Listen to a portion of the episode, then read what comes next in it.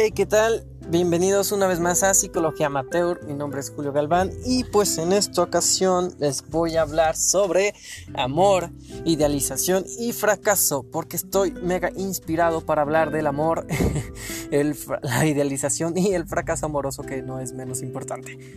Así que pues básicamente voy a empezar ya. ¿Qué es el amor? Ah, anteriormente ya había mencionado un poco sobre este constructo social, aprovechando que era 14 de febrero. Y pues en esta ocasión ah, les voy a dar como mi perspectiva de lo que es el amor. El cómo afecta también un poco la idealización, el cómo nuestra idea de pareja perfecta, que hemos aprendido también pues un poco de, de nuestras figuras, de cuidadoras y también de la cultura, porque sí, también la cultura tiene que ver un poco ¿Cómo afecta toda esta idealización con, chocar con la realidad? O sea, podemos tal vez pensar que nuestra pareja perfecta, no sé, va a ser alguien, ah, no sé, por poner un ejemplo, súper atlética, alta, ah, de piel clara o morena, para no entrar en esta parte racista o discriminatoria. Y entonces, al querer tratar nosotros de querer buscar la, pareja perfecta o la pareja que tenemos en nuestra fantasía, en nuestra idealización, en nuestra mente, al no poderla encontrar, fracasamos.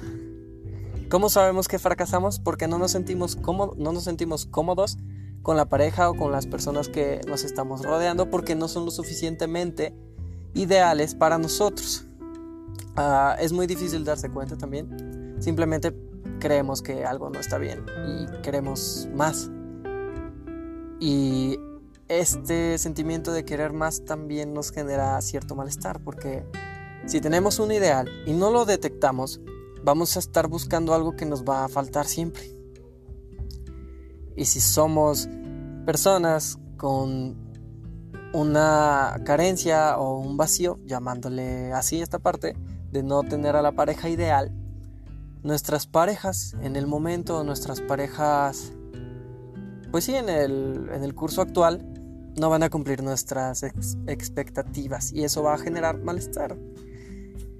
Y entonces, lo anterior va a provocar tal vez a que nuestras relaciones fracasen, ya que nosotros tenemos un ideal súper intenso, súper mega alto, y al no, y al no poderlo cumplir, o, al que, o que las personas no lo puedan cumplir, va a provocar que nosotros nos sintamos fracasados y nos va a generar malestar.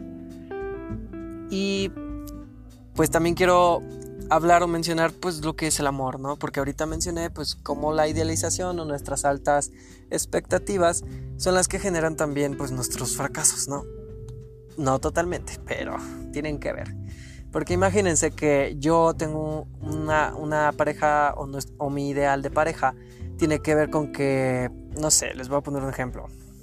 Que sea morena, que esté tonificada, que, hable varios idiomas, que sea la mujer perfecta desde mi perspectiva.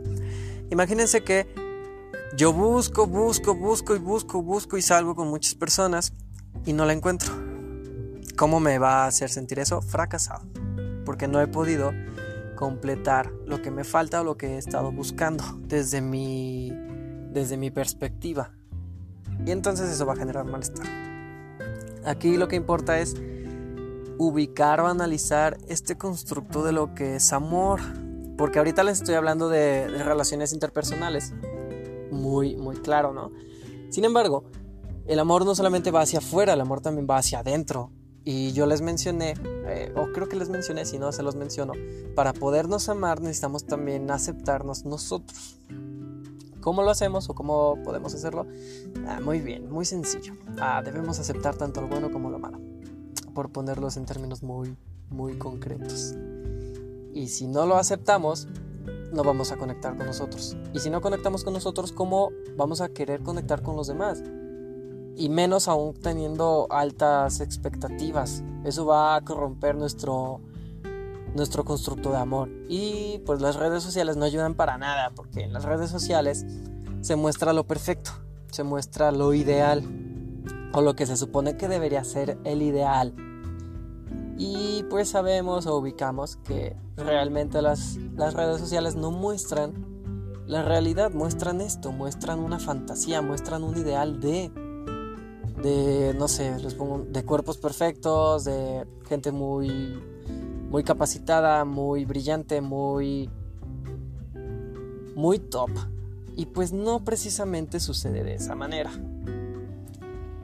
Y si, y si sumamos como que un poco la cultura nos empuja a tener altas expectativas y al no poderlas cumplir, y al frustrarnos más al ver tanta, tanto en las redes sociales, pues cómo no va a haber un malestar, cómo no va a haber una queja hacia las personas que tal vez conocemos.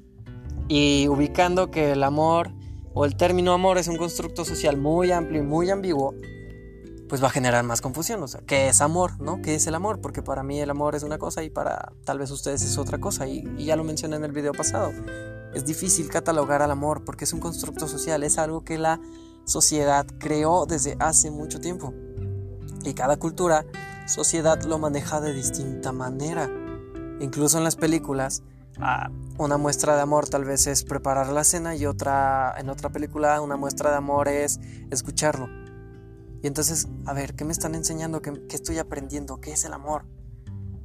Y también un punto importante.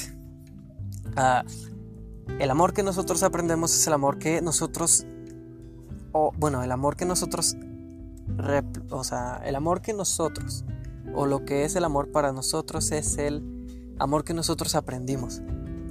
¿De quién es? No les voy a decir, no, es el amor que aprendemos. Y en ocasiones es muy complicado que nos digan, miren, esto es amor, o ponerle nombre, y eso también pasa con las emociones.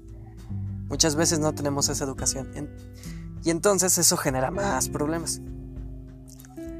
Y básicamente esto es lo que les quería compartir porque me pareció pues una información útil y un consejo que les puedo dar es tal vez simplemente que dejen fluir las cosas, que sus expectativas no, no los bloqueen de poder conocer a personas especiales y lindas, porque sí las hay.